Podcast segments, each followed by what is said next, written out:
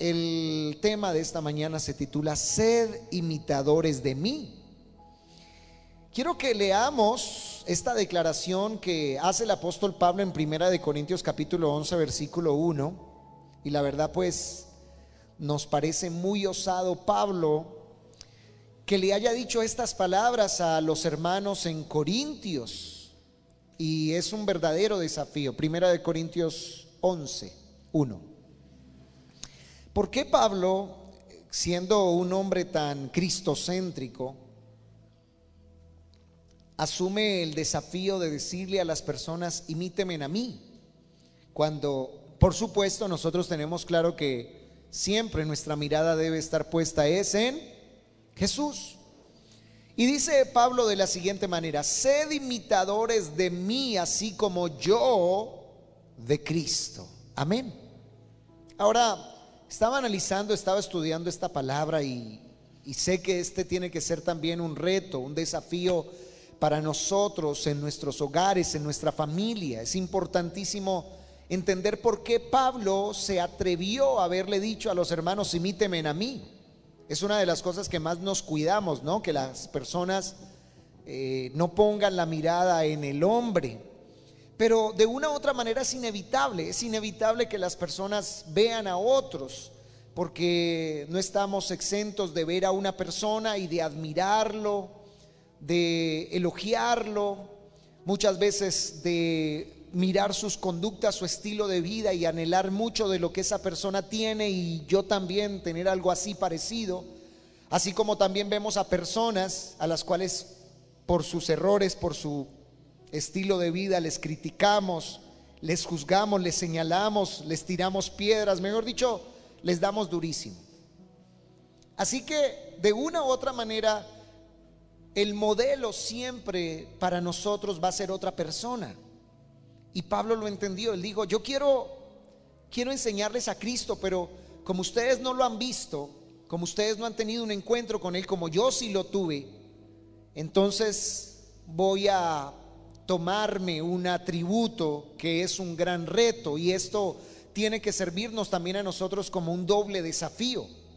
El hecho de que uno diga, sean imitadores de mí como yo de Cristo, wow, esto es una doble responsabilidad porque implica que yo voy a tener que esforzarme cada día más por tener una mejor relación con Cristo, ya que me estoy poniendo por ejemplo. Ahora, esto suele pasar así. Creo que todos vamos en la vida escalando, todos en la vida vamos avanzando. Y a medida que vamos aprendiendo cosas de una u otra manera, a pesar de nuestros errores y de nuestras equivocaciones, a pesar de nuestros defectos, miremos, por ejemplo, lo que hace un papá, una mamá. Un, un papá, una mamá siempre va a querer ser un referente para su hijo, tanto de lo bueno como de lo malo. Hijo mío, quiero que aprendas de mí tanto de mis errores como de mis aciertos. Quiero que aprendas de mí los consejos que te doy, buenos y también los malos, quiero que los tengas en cuenta porque esto te va a ayudar a ti a madurar y a crecer como persona. Así que no es tan descabellada la idea de decirle a alguien, sean imitadores de mí. Yo he conocido papás, pésimos papás, que el consejo que le dieron a sus hijos fue, aprendan de mí. Pero no aprendan lo malo, sino aprendan de mis errores. Aprendan de mis errores, aprendan de mis desaciertos, porque yo no quiero que ustedes vayan a hacer lo mismo, aunque tristemente en la mayoría de casos se terminan cometiendo los mismos errores. Por eso Pablo dice, imíteme a mí como yo sé que estoy tomado de la mano de Cristo cada día viviendo para hacer su voluntad, cada día queriendo agradarlo, cada día queriendo que Él me perfeccione. Ahora, aquí hay algo muy interesante. Vamos a ver el estilo de vida de Cristo y la pregunta es si Pablo también lo imitó, si Pablo realmente entendía cuál fue el estilo de vida que tuvo Cristo y si él, entendiendo eso, también entonces lo replicó. Debemos saber que Cristo en este mundo, él fue un hombre común y corriente. Aunque él tenía una identidad divina, pero recordemos que él vino totalmente siendo hombre.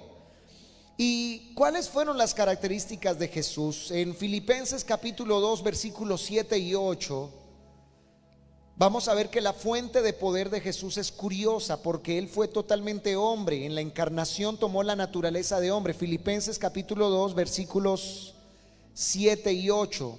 Él nunca dejó de ser Dios, pero es inevitable concluir que no retuvo todos sus poderes divinos. ¿Qué dice allí la palabra? Filipenses 2, 7 y 8. Sino que se despojó a sí mismo, tomando forma de siervo, hecho semejante a los hombres. Y estando en la condición de hombre, se humilló a sí mismo, haciéndose obediente hasta la muerte y muerte de cruz. Y aquí viene una de las primeras características que nosotros también debemos tener en cuenta cuando Pablo dice, sean imitadores de mí, como yo de Cristo. ¿Qué hizo Cristo? Colócame el versículo número 7, por favor, el anterior, partamos de esta base. Dice, se despojó. Y Pablo que les estaba diciendo, miren, yo he aprendido en mi vida por amor a Cristo a despojarme de todo así como Cristo lo hizo. Cristo tenía un privilegio muy grande estando a la diestra de Dios, pero obedeció a Dios el Padre, se hizo hombre, se humilló, vino a la tierra por amor a nosotros, permitió que lo bofetearan, que lo escupieran, permitió que lo maltrataran, permitió que lo crucificaran porque se despojó siendo el Hijo de Dios, disfrutando de un trono celestial con toda la gloria, se hizo pobre. Jesús no tuvo mayores riquezas en este mundo, pero aún así, Él lo tuvo todo. Es decir, fue un hombre que aunque no caminó en las riquezas de vestidos ostentosos, de grandes lujos, de banquetes en, en este mundo donde lo atendieran, nos muestra la sencillez de Jesús de que Él siempre anduvo con una delicadeza única, comía de lo que le servían, disfrutaba compartir con la gente sus prendas de ropas que estaban desgastadas por su trajín diario, caminando por las calles y por las aldeas, fueron apetecidas por los soldados romanos que se las pelearon y, querían quedarse con ellas. Y esa fue la condición de Jesús, un hombre que dice la palabra se despojó y tomó forma de siervo. Pablo dice, sean imitadores de mí. Yo estoy aquí delante de ustedes para servirles. Ustedes nunca me han visto a mí pidiéndoles o reclamándoles o exigiéndoles nada. Yo nunca me he venido a presentar delante de ustedes como el apóstol Pablo al cual le viene la gente a rendir reverencia o adoración o vienen a traerles presentes porque él se lo reclama. Todo lo contrario, yo estoy es delante de ustedes para decirles en qué les puedo servir, en qué les puedo colaborar. Cuenten conmigo, aquí estoy. Me desplacé tantos kilómetros estando en otro lado donde también hay muchas necesidades, pero viendo que ustedes tenían grande necesidad, me pegué esa caminadota, ese viaje por venir hasta aquí a saludarlos, a orar por ustedes. Es más, les traje también ayudas. Ese era Pablo cuando les dice, sean imitadores de mí. Porque resulta que en eh, la iglesia de los Corintios se estaban peleando entre ellos porque ya había vanidades.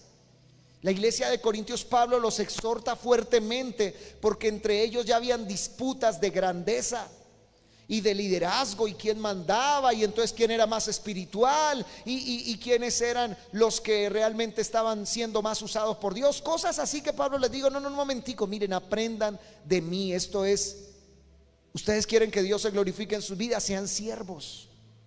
¿Queremos tener hogares de bendición? Enseñemos a nuestra familia a servirnos los unos a los otros. Derribemos las barreras de machismo o de feminismo que muchas veces se levantan como diciendo, usted no se deje. ¿Quién dijo? ¿Acaso es que usted qué? Yo no me voy a dejar. Y cosas así en donde más bien nosotros, claro que sí, con mucho gusto, amor. ¿Qué más quieres que haga? ¿Qué más te puedo servir? Porque tú y yo debemos aprender a despojarnos. Como Cristo se despojó. Y miren que en esos bonitos detalles es donde vamos a cambiar totalmente la perspectiva. Yo le agradezco al Señor que una de las cosas que más a mí me permitió conocer realmente a Cristo fue ver el cambio y la transformación que se produjo en la vida de mis padres cuando ellos se convirtieron al Evangelio. Y, no fue ver en ellos personas religiosas, ni fanáticas, ni extremistas. No, no, no, no. Al contrario, vi la sencillez como la que mi padre se despojó de todo. Se despojó de esa vida mundana que llevaba, de espectáculos, de reconocimiento, porque a él le gustaba todo eso, la farándula, presentación de eventos artísticos con el micrófono delante de multitudes, era el animador, era el que el alma de la fiesta.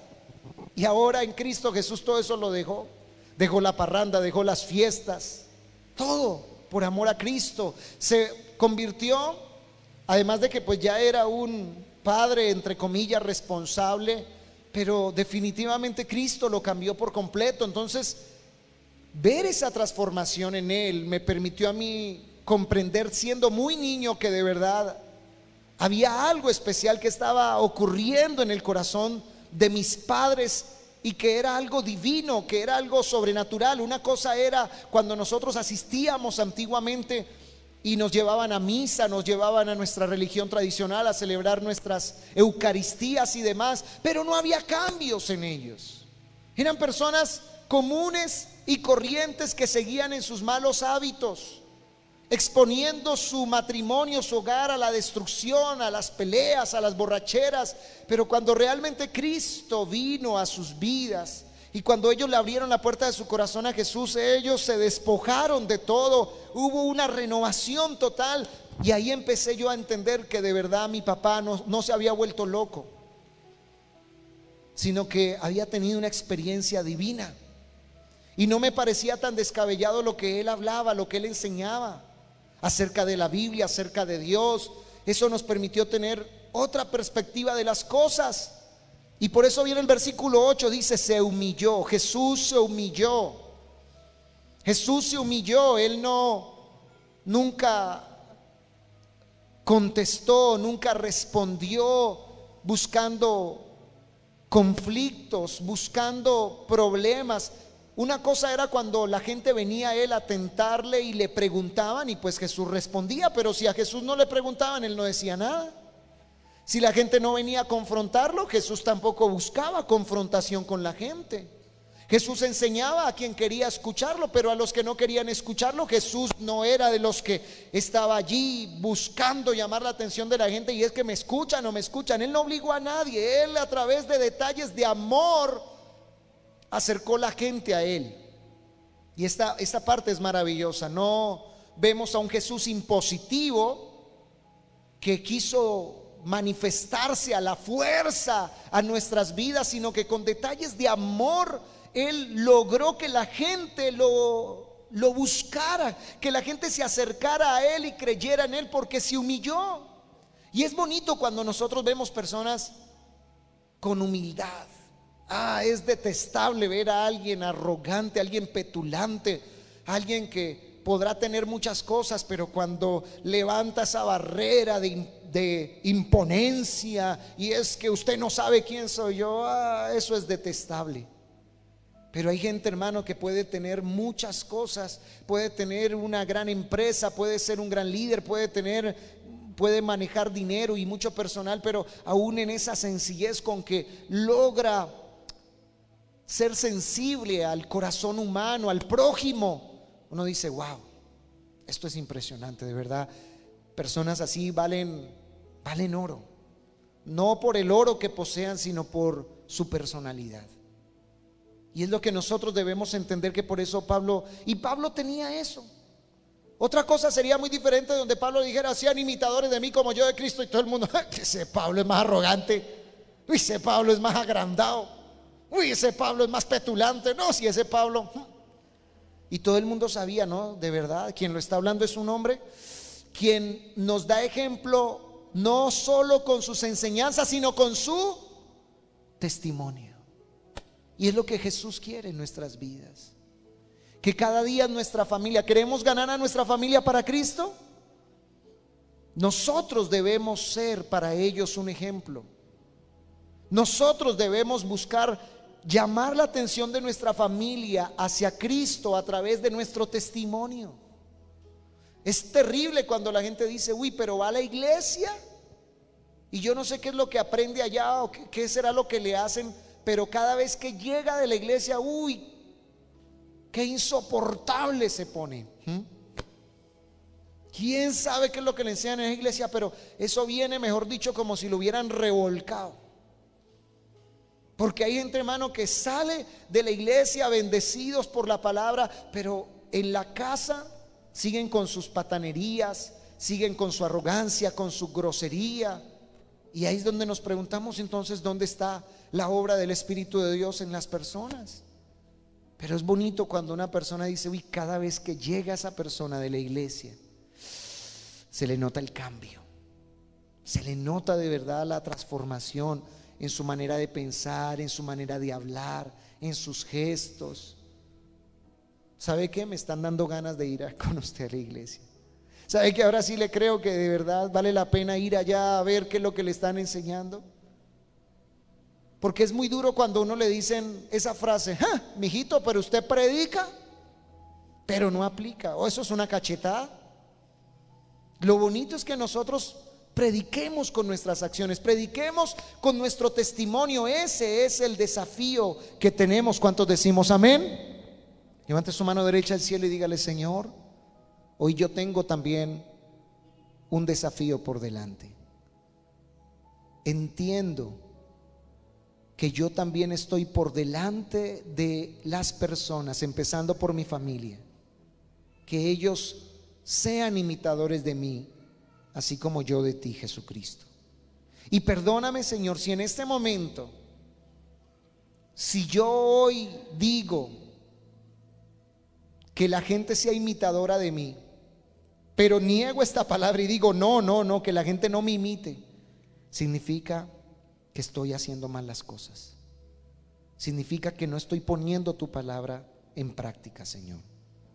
Si hoy yo no soy capaz de asumir ese reto, de decir, sean imitadores de mí, porque no me siento apto, porque todavía tengo muchas falencias, porque todavía, Señor, se me sale el viejo hombre. Oh Señor, significa que entonces no estoy poniendo por obra tu palabra y que estoy perdiendo el tiempo. Significa, Señor, que soy un cristiano de mentiras. Guárdame, Señor. En el nombre de Jesús, ayúdame para que yo pueda, Señor, tener la valentía de poder decir con autoridad, sean imitadores de mí, así como yo de Cristo. En el nombre de Jesús. ¿Cuántos dicen amén? Una profesora de inglés va a dar clases de inglés a los niños convencida de que les va a enseñar a hablar de inglés porque ella sabe hablar inglés. ¿Me hago entender? Una profesora da clases a los niños convencida que ellos van a aprender porque ella sabe lo que les está enseñando. ¿Qué tal una profesora dando clases? Bueno, les voy a enseñar a escribir mamá y papá, pero no estoy segura si está bien. Yo les voy a enseñar, pero pero no se confíen mucho de lo que yo les voy a enseñar porque no estoy seguro de eso. Eso sería caótico, sería terrible. Usted se imagina que nosotros como cristianos también, el Señor nos diga, bueno, usted tome esta palabra y dígalo. Vaya, llegue hoy a su familia y dígale, sean imitadores de mí así como yo de Cristo. Y que usted diga, uy, no, no, no, no, yo no me atrevo a decir eso. Hmm. Yo no me atrevo a decirle eso a mi familia porque, porque yo todavía soy terrible. Porque yo todavía soy fregado. Porque yo todavía soy un bandido, porque yo todavía soy mentiroso, porque yo no, esa palabra a mí me pesa. Ah, entonces, ¿qué es lo que qué es lo que estamos aprendiendo de parte de Jesús? Y si no tuviéramos también la misma capacidad, ahora sí estamos entendiendo por qué Pablo lo dijo, no no con un ánimo de grandeza, no con un ánimo de exaltarse, no con un ánimo de ufanarse, sino él entendiendo si yo tengo una vida con Cristo, significa que yo puedo también ser ejemplo a otros. Y otros, a través de mi testimonio, también van a poder conocer a Jesucristo. Tengo que esforzarme cada día. Ahora, si hoy me veo retado por esta palabra a decir, yo no me atrevo a decir eso, porque es que a mí todavía se me salen muchas cosas del viejo hombre. Yo todavía grito, ofendo, miento, ¿sí? Hermano, entonces significa que tienes todavía un reto mayor de profundizar en una relación más íntima con Cristo. Tienes que acercarte más a Él, tienes que hoy decirle, Padre, perdóname.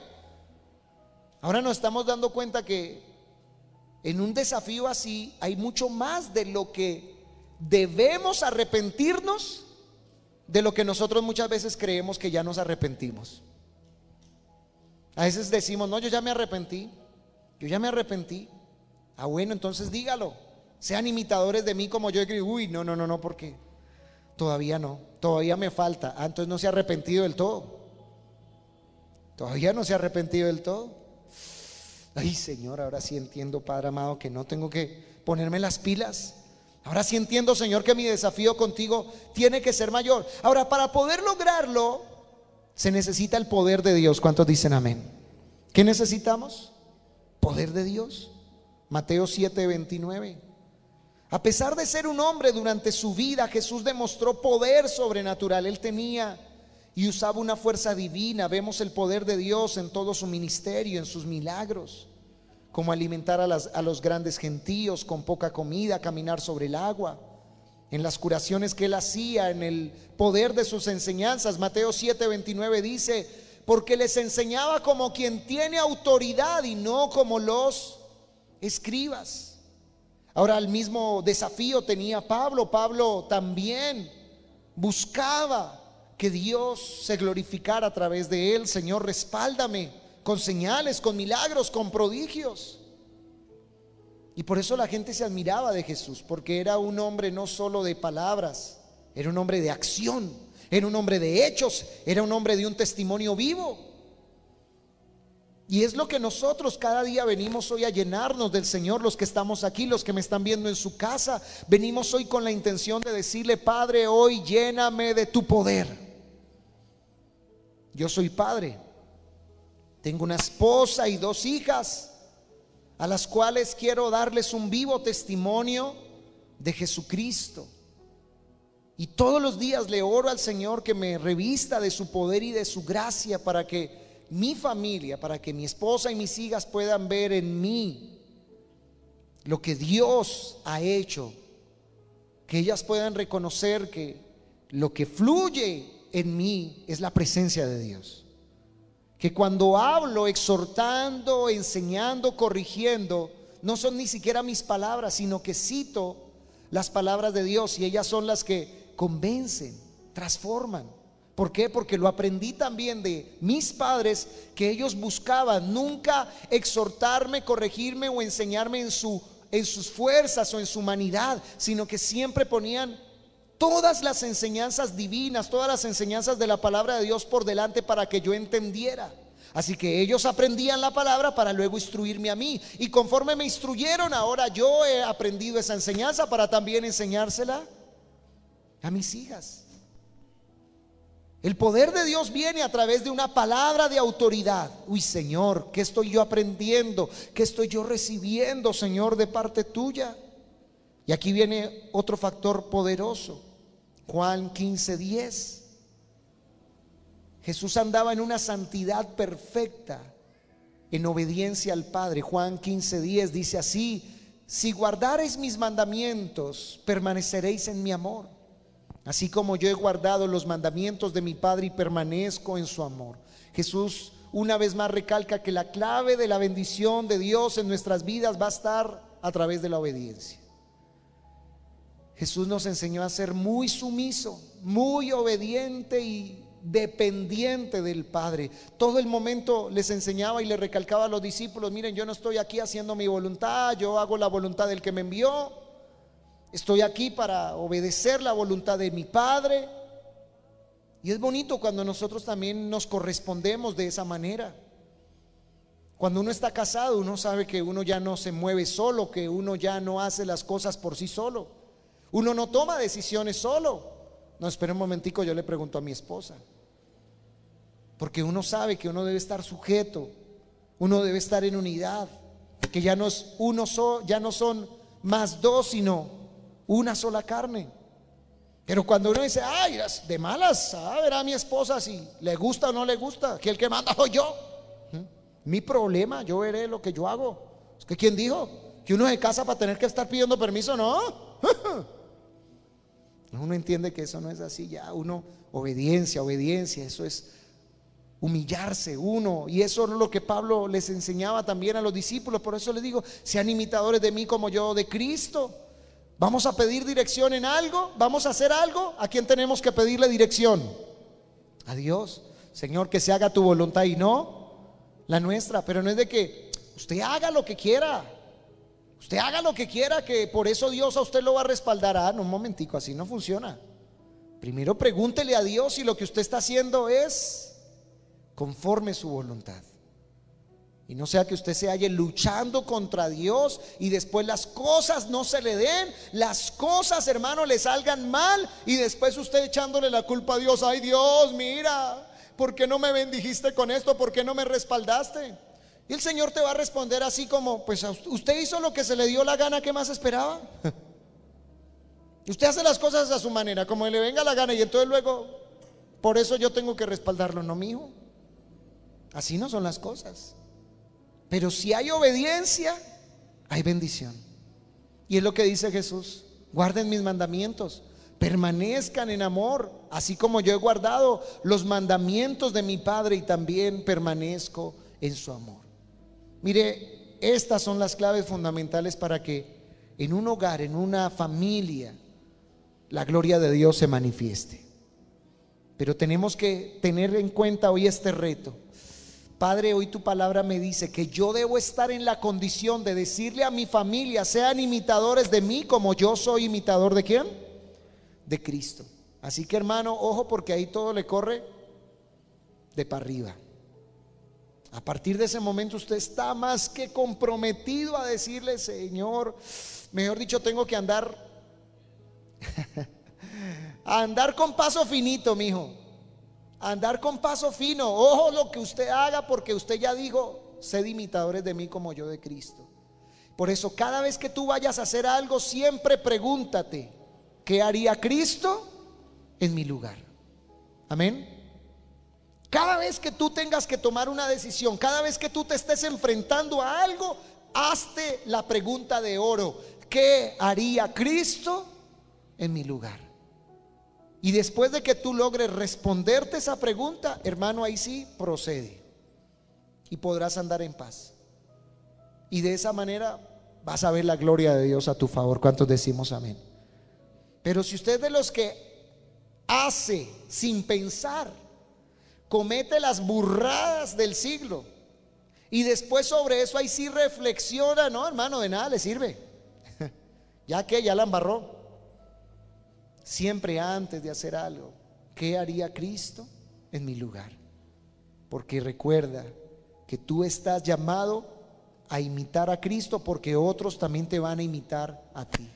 ¿Alguien lo entendió en esta mañana? Gloria a Dios. Quiero invitarte a que te pongas sobre tus pies y vamos a orar sobre esto, a decirle, y Señor, ayúdanos y guárdanos, Padre. Ten misericordia de nuestras vidas. Jesús, Gracias por lo que hoy tú, Señor, has ministrado a nuestro corazón. Tu palabra hoy nos confronta. Hoy entendimos, Señor, que tenemos una responsabilidad muy grande, pero que es un beneficio, no es una carga. Esto no es una carga, no es algo que nosotros debamos llevar como una carga pesada. No, al contrario, es algo que nos debe alegrar porque nos reta, nos desafía. Nos reta, nos desafía, Señor a ser mejores personas, a tener una mejor relación contigo. Si yo voy a ser imitador tuyo, Señor, deseando que otros también me imiten a mí, Señor, tengo cada día que trabajar en una relación mucho más fuerte contigo, en una relación de más entrega, de más búsqueda, de mayor santidad, de mayor humildad. Enséñame a despojarme, Jesucristo Dile, llévame a despojarme cada día de mi mal carácter. Llévame a despojarme, Señor, de mi orgullo, de mi vanidad, de mi soberbia. De, llévame a despojarme de mi autosuficiencia, de creer que yo tengo la razón y es que yo hago las cosas así porque así se me da la gana. yo hago las cosas así porque yo soy así de malas. Dile, Padre, todo eso voy a cambiarlo. Estaba acostumbrado a hacer las cosas a mi manera.